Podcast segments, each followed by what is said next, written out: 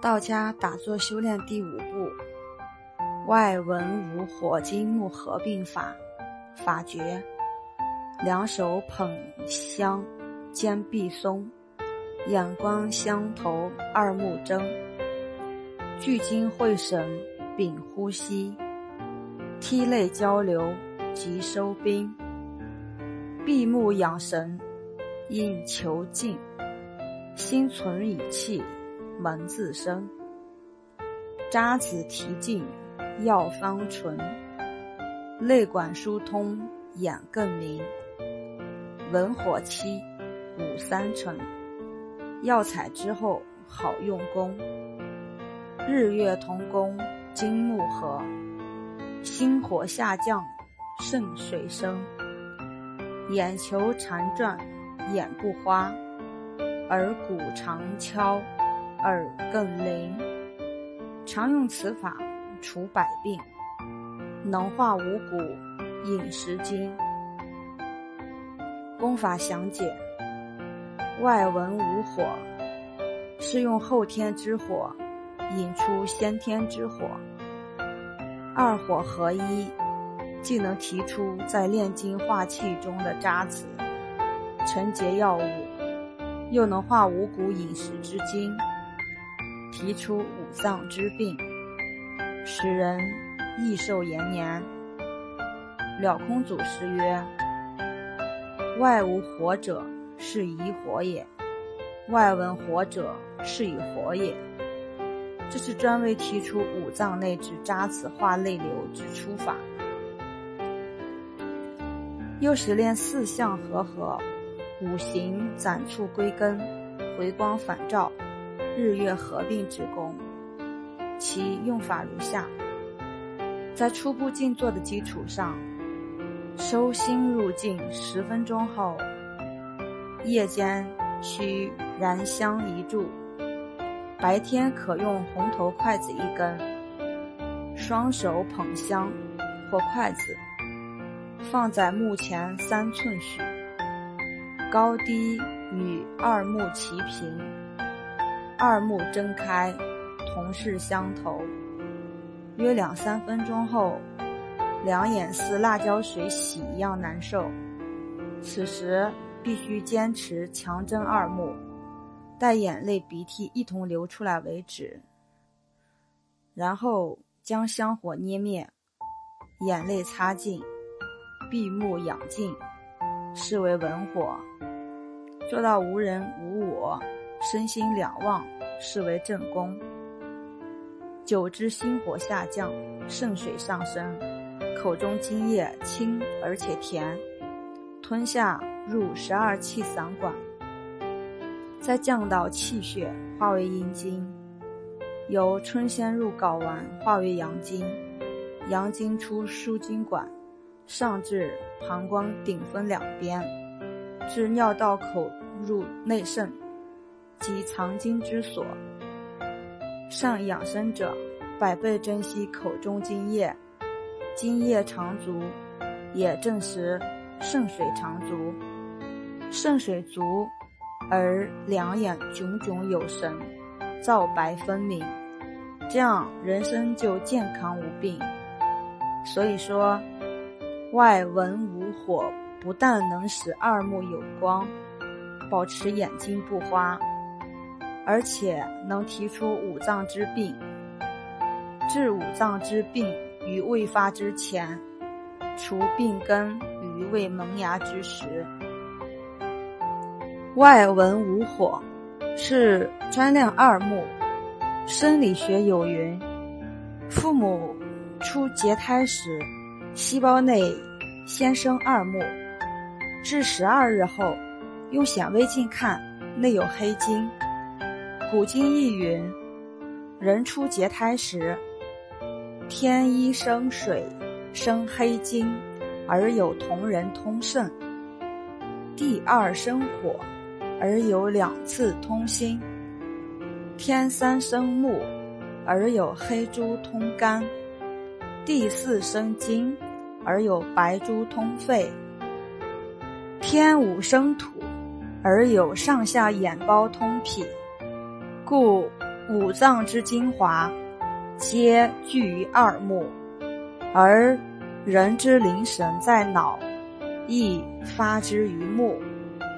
人的两眼又为心灵的窗户。道家认为，人之一生皆属阴，谁独两眼属阳，指男子。眼看这点真阳，方能不被群阴所剥。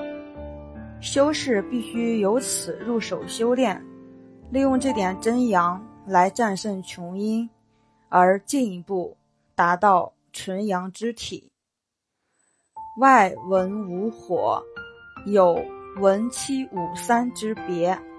比如从两眼同是相投，到涕流用了三分钟，闭目静养时要用七分钟。当然，静养时间越长越好，越使心静念止，越感觉神清气爽。气从你门生，身如在云端，万籁俱寂，神形俱妙。事后眼睛特别清亮。千峰老人曰：“外五火者，是将神火注于炉中。”为火中火营也，故名移火。移者，移动身内病管开张，即是移动内里真火。二火相磨相急，阳火必胜乎营经。经融灌溉周身，而杂子出尽，病从何来？外闻火者。是温养恢复还原之法，应在用无火时，五行攒促，内管张开，渣子提出后，必须用文火使其恢复原状。文火又谓以火，以者以温养之法，闭目塞对，一手正中，气降真气血，身空意空，翻为正宫。外文无火是非常有效的练眼法，但也要伴之以运眼、转眼、眼呼吸等法。所谓运养法，在初步养静中已谈到，不再重述。转经，每天晨起，坐立皆可，二目睁开，头静不动，独转眼球，眼看极下方。由极下方向左上方转到极上方，由极上方向右下方转到极下方为一周，如此转九周一停，再继续转四个九周，共三十六周，再由右上左下转四个六周，共二十四周，如此使两眼的脑气经、输泪管活跃有力。畅通无阻，使两眼灵活而有神。眼呼吸，用此法应在空气清洁之处，最好在树林内或河边。早晨面向东方，两脚并立，双臂下垂，浑身放松，二目平视前方，两眼。与鼻根部同时吸气，徐徐将气吸足，然后两眼与鼻根同时呼气，连做九次呼吸，这样吸进氧气，呼出二氧化碳，吐故纳新，既锻炼眼睛，又增强五脏新陈代谢的功能。眼呼吸与转眼球，都是为了促使两眼通脑的脑气经灵敏活跃、畅通无阻，保持二目长明。久而练之，还可用以上同样方法看早晨、中午、日落时值太阳。这必须有名师指导，自己不要无师自通。如照此法练之，日久。可目视中午的太阳，如看月亮一般。少者可目视太阳一两分钟，久练可目视半小时。此时两目寒光四射，无人敢于对视。